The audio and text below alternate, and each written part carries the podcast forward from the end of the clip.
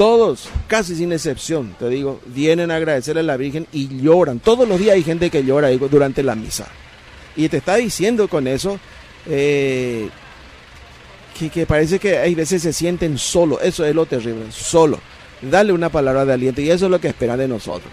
Yo cuando salgo ahí me dice, Monseñor, Padre, Padre, decime algo, ¿qué puedo hacer? Me, me siento así, me siento así, estoy depresivo, estoy esto y lo otro.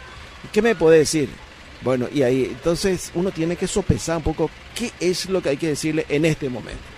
Otros tendrán sus criterios, así como también ustedes los periodistas ven alguna cosa y creen que eso es, pero nosotros vemos otra cosa también. Entonces vemos que la gente, eso es un poco lo que muchas veces nos pide. Y esta vez van, bueno, esto es lo que va saliendo, lo que va saliendo. Casi la mayoría vamos recordando un poco lo que sufrieron, lo que perdieron seres queridos, lo que perdieron sus bienes y bueno, queremos buscar fomentar todavía la solidaridad. Hace poquito estaba este papá con su hijito Axel que tiene el mismo mal que Bianca. Imagínate, 15 mil millones de, de, son 2 millones de dólares. Necesita en el lapso de un año. Este está desesperado. Y a mí me conmovió cuando él se tiró, o mejor dicho, se postró delante de la Virgen, delante de toda la gente, el domingo pasado. Y bueno, te toca realmente el alma. Y bueno, nosotros como pastor pensamos, bueno, ¿y a él cómo podemos hacer? ¿Qué podemos hacer? ¿Cómo podemos ayudarle? Y bueno, y ahí entonces se va viendo un poco todo eso. Entonces, todo depende un poco más o menos qué es. nosotros, digo, nosotros como pastores, vemos que a algunos le afecta alguna cosa, como por ejemplo eh, esta cuestión que nos volvió muy sensible a todos, eh, la expulsión, el desalojo de los indígenas, de los campesinos. Entonces, ese es un tema del momento. Ahora apareció eso. Y bueno, entonces es, algo que no se puede obviar. Hay que tocar, porque se está tocando la dignidad de compatriotas. Y bueno, tenemos que tratar de fomentar un poco un camino de solución para poder encontrar precisamente eso, una solución. O sea, eh, para, para concluir más, que o sea, la iglesia no es complaciente con el gobierno actual. No, nosotros tenemos nuestra misión. En algunas cosas vamos a coincidir, pero en otras cosas no. Entonces, si queremos encontrar ese camino de solución, es, eh, bueno, vamos a agarrar un poco primero de las cosas en las cuales tenemos puntos comunes. Porque el Papa nos pide, no vayan a chocar contra las autoridades, excepto si, si no hay solución. Entonces, nos pide eso. Y bueno, y entonces vamos un poco a eso, y así vamos, ¿no? Porque si choca porque dale gusto a algunas cuantas personas nomás, lo que sea, se desperdicia una oportunidad.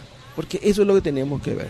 Estas personas que en este momento están en un puesto en un cargo muy importante, bueno, entonces ellos, eh, si se le trata bien, si se procura, podemos conseguir muchas cosas. Se puede conseguir. Y yo creo que se puede conseguir. Ahora pasamos a estas elecciones y bueno, y vamos a ver. Y yo creo que eso es lo, lo, importante. Eso también hizo Juan Pablo II, eh, Papa Benedicto también. Y siempre hay que tratar de dialogar. Dice, no hay que chocar este, contra las autoridades porque es de, de este partido, de este, este, este otro. Todos son seres humanos. Tenemos que ver el cargo que ocupa y que hacerle tomar conciencia para que lo que está en sus manos administre bien, para que a todos le alcance un poquitito. Para eso se le puso en ese puesto. El destino le puso, lo que nosotros decimos Dios le puso en ese lugar. Bueno, y esa es la tarea, y esa es una tarea realmente muy grande, muy difícil, que la Sagrada Escritura eso se encuentra. El que se porta mal, de hecho, va a terminar mal. Eso es indiscutible. Entonces dice la Sagrada Historia, quien mal anda, mal acaba. Y después está, eh, por ejemplo, este Salomón, que tomó la dirección, Dios le puso en el cargo y le hizo ver, entonces Salomón captó enseguida, yo me voy a poner al servicio. Dame, Señor, la sabiduría para saber qué hacer con las necesidades de tu pueblo.